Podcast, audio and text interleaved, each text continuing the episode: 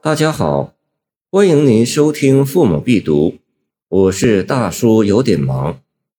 第三联调换笔锋，以精心结撰的诗句另开心境，描写了炉中的美景，令人赏心悦目。孤雨迟恨春长满，小兰花韵五情初。这两句是互文，出句与对句互相交织，意思是，在初晴的中午。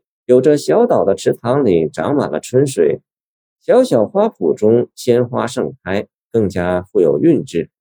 两句诗精炼而又形象生动，而且从“五晴初”三字中可以推荐上午还在下雨，那悠悠春雨飘飘洒洒，长满了春池，滋润着花朵，当然也滋润着作者的心。中午雨霁云开，融合的阳光照在春池的碧波上。照在带着雨珠的花朵上，一切显得更加清新明媚，春意盎然。这真是无限美好的时刻啊！同时，孤雨与小兰互相应带，从孤字、小字和满字韵字中，隐隐透出作者在深山旧居里自为天地、自得其乐的心情。两句包韵深厚，而且语言十分精美，状难写之景如在目前。含不尽之意见于言外，见欧阳修六一诗话演梅尧沉语，体现出作者高度的技巧，堪称佳句。清人吴桥在《围炉诗话》中说：“司空图佳句大有高致，又甚细密，正是指此。”当作者陶醉在这样的美景中，流连不已之时，情不自禁地在最后一联中进一步表明了自己的生活态度。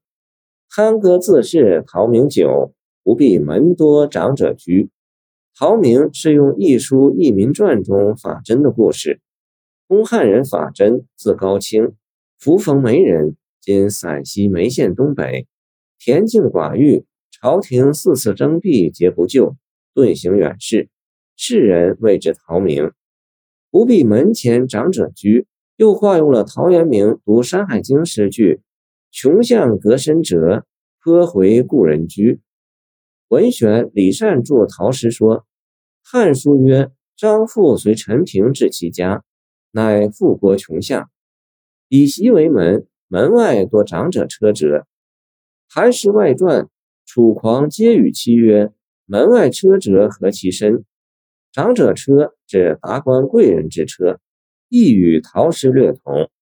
作者通过用典。委婉但却坚定地表示自己要像法真和陶渊明那样做陶明的隐士，在山林中尽情高歌，绝不做陈平那样的人去与达官贵人交往，不费心机。这里的长者显然是对忘机见喜、逢人少通的人的具体解释。原来诗人所反复表示的，就是要与扰攘争夺的晚唐政治绝缘。身隐不居，笑傲山林，来悠然自适地度过自己的一生。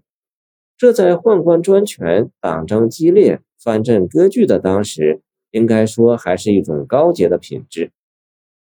不过，诗人在这样的环境中也难得心情平静，表面上很想阔达，像闲云野鹤一样放游天外，而内心却充满了痛苦。这从他的《白居三首》之一“自古诗人少显容，陶明何用登题名？诗中有律犹须借，莫向诗中著不平。何秋思，身病时已悲，逢秋多痛哭。风波一摇荡，天地几番浮”中可以得到印证。本诗也曲折地反映了这种内心的矛盾。作者采用情景交融、寓情于景的时点立事等手法，交织错综的进行描写，让个人的愤激从悠然自得的表象中自然流出，产生出含蓄蕴藉、包蕴丰富的意境，真耐人做三日想。谢谢您的收听，我的 QQ 号码幺七二二九二二幺三零，欢迎您继续收听我们的后续节目。如果你喜欢我的作品，请关注我吧。